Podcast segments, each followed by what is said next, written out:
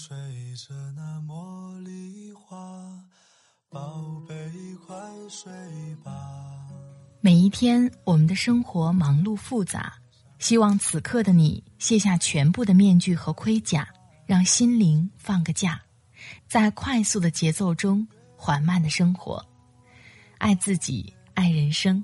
我是南方，愿我的声音与你一同成长。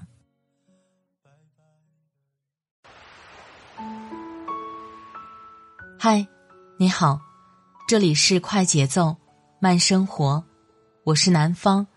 今天你过得好吗？你的手机里有哪些娱乐软件是每天都要打开的呢？这些软件是否消耗了你大量的碎片化时间呢？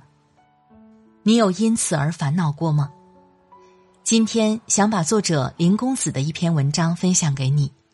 希望听完这篇文字，能够帮助你建立一个好习惯。我的微信公众号“听南方”也会发布节目文稿，欢迎你的关注。好了，开始今天的节目吧。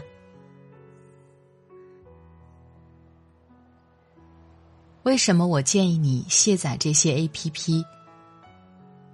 实不相瞒，我曾是 B 站的重度用户，白天上班。中午吃饭时看剧配饭，坐公交或放空时也会下意识的刷一会儿视频。晚上码字，在高强度输出后，有种身体被掏空的感觉。于是又瘫在床上开始看视频，一不留神，半个小时甚至一个小时就过去了。我开始陷入自责：啊，我怎么这么不自律？明明还有一大堆事情，怎么还能浪费时间呢？想着想着，负面情绪不断发酵，搞得我像泄了气的皮球，又打开软件来逃避这种自责心态。后来我发现，这并不是个例，而且越来越普遍的现状。无数人沉迷于手机，被各种信息和快乐。缠绕的无法脱身，而它不仅仅是不自律造成的。有个词叫“信息茧房”，指人们的信息领域会习惯性的被自己的兴趣所引导，从而将自己的生活桎梏于像蚕茧一般的茧房中的现象。现在的软件将这点发挥到了极致。很多软件都是大数据算法流，你多看几个商品，它就给你推送同类型商品；你多看一类文章，它就不断喂给你类似的内容；你多玩一会儿游戏，它马上给你更有意思的升级任务，一步步的将我们困在信息茧房里。同时，它们形成了高刺激加高密度的感官环境。一步步抬高了人们的阈值。原本你看一个短视频，感觉哈哈太搞笑了。看久了，阈值高了，必须得看更多、更新奇、更夸张的水平，才能获得与之前相同的愉悦感。这时，哪怕你不刷视频，你也会去选择打游戏。或刷剧这种能马上带来愉悦又让人很舒服的东西，不知不觉的，注意力被这些软件消耗殆尽。有些人认为，什么延迟满足都是毒鸡汤，我就今朝有酒今朝醉的图一乐，有什么问题吗？这么说吧，当你习惯不需要付出任何脑力的廉价快感后。再想从中抽身出来，去做一些有长期价值的事，会发现极其吃力。我有个做售前工程师的朋友，工作节奏快，高频出差，碰上招投标时压力巨大，动不动就要加班到凌晨三到四点。怎么缓解？他开始抽烟。从一开始每天抽半包。到后来，每天要抽两包烟，熬夜时更是一根接一根。他当然也明白抽烟的坏处，前后多次戒烟，但抽烟的人应该知道，一旦上瘾后，戒烟真的不是那么容易的事儿，屡戒屡破，屡破屡戒。他先是患上支气管炎，到后来得了鼻咽癌。万幸的是，几轮手术和化疗下来，恢复的还算顺利。经历这事儿后，再大的烟瘾，他都咬牙控制住了。毕竟，一个三十多岁有家有口的人，无论如何都不敢再来一次了。我们曾好奇的问他：“怎么你工作上那么自律，戒烟就这么难呀？”他说：“烟瘾上来的当下，你压根儿不会在意未来健康如何，就想赶紧来一根缓解。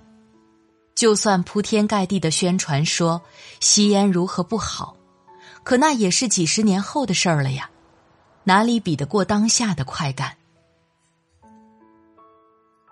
边际效应递减，最初抽一支烟带来的快感，后来要抽三支烟才能得到。”心情不好，抽烟；压力一大，抽烟；困了累了，抽烟。形成依赖后，只会更加频繁陷入其中。许多沉迷娱乐软件的人，其实与朋友抽烟的经历很相似。习惯娱乐八卦带来的刺激快感后，他对阅读、学习之类的低刺激事物是很排斥的。越娱乐就越喜欢娱乐，很多人也知道这样不好，上网问如何提高专注力，然而买了一堆专注力的书，翻了五分钟就看不下去了。没办法呀，长期沉迷一类东西，你只愿意接受同类型刺激程度的东西，恶性循环就这么形成了。那么。如何摆脱沉迷于高频刺激的环境呢？一，人为避免高频刺激环境，一是客观上，另一个是主观上。先说客观上，你想象一下，你在网吧里是不是很难静下心来看书？你打开手机，看到一堆的休闲娱乐软件，是不是学习动力都少了几分？人是容易受到环境影响的动物，不同环境下，我们会产生不同的行为模式。因此，适当限制环境就是一个简单有效的控制方式。再说主观上，有一次我想买一个收纳架子，结果一打开软件，看到首页推送的是我不久前看中的一款产品大降价，忍不住点击去看了一下。页面里满是同类型产品，这个不错，那个也很棒。最终我刷了半个多小时，才想起收纳架还没买。好吧，注意力又被无关事物带偏了。做事时还是得有先完成这件事儿再说其他的目标感，不然看似一小时，被七七八八分散了精力。实际没准半小时都不到，时间就被这么偷偷注水了。二，将娱乐设置为奖励项。当然，完全放弃娱乐根本不现实。那么，将它们设置为某种奖励，就会变成一种新的动力。比如，写作四十五分钟，奖励自己玩两局游戏；学习一小时。奖励自己刷一会儿视频，连续工作几天后，奖励自己一个随心所欲的下午，将娱乐作为周期性，而不是常态化。有价值的事通常都让人不舒服，所以做完一件有些痛苦的事后，再奖励给自己一件快乐的小事，不仅抵消了痛苦感，还给这件事儿一个舒服的结尾。于是，下次就会有动力继续做。三，用低刺激的事来转移注意力。一个人的所有行为里，只有百分之五是非习惯性的，其他百分之九十五都是源于习惯。习惯不会消失，它只会被另外一种习惯代替。但如果你用刷朋友圈、刷微博八卦去代替刷短视频，本质上没有任何区别，都是在同个程度的刺激程度上蹦的。那什么样的事情可作为对我们更有好处的替代行为？我之前看到作家彩童提到的长半衰期、价值半衰期，意思是我们在判断一件事值不值得去做，可以从两个维度评估：一是它当下能带给我们多少收益，即收益值；二是这项收益随时间衰减的速度，即收益半衰期。而我们要尽量做些。长半衰期的事儿，就像学习技能，当下可能用不上，可有机会成为你的职场筹码。比如运动健身，当下不会让你变得强壮，可日积月累就能给你带来健康。他们能对未来产生更积极的影响。最后再说几句，我一直认为，太舒服的事情尽量少做。人嘛。骨子里都是好逸恶劳的，千万别轻易挑战人性。你会发现，人性中的阴暗面，如果不加以约束，只会肆意蔓延。我们接触到的东西里，注定有轻重缓急之分。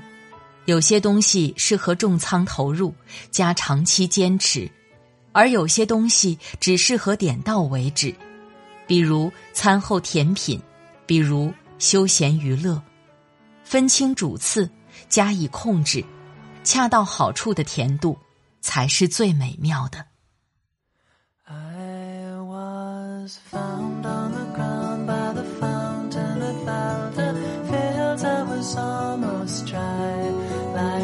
好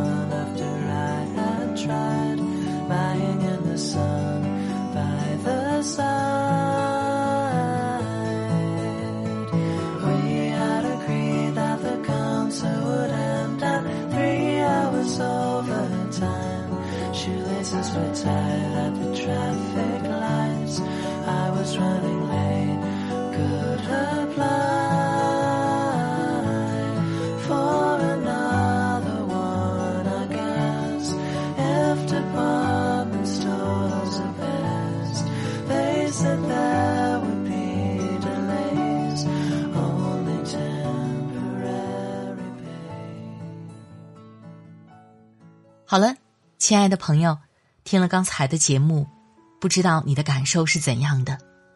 控制好外界的环境，在主观上多给自己定小目标去完成，让这些娱乐变成奖励项，习惯就成了自然。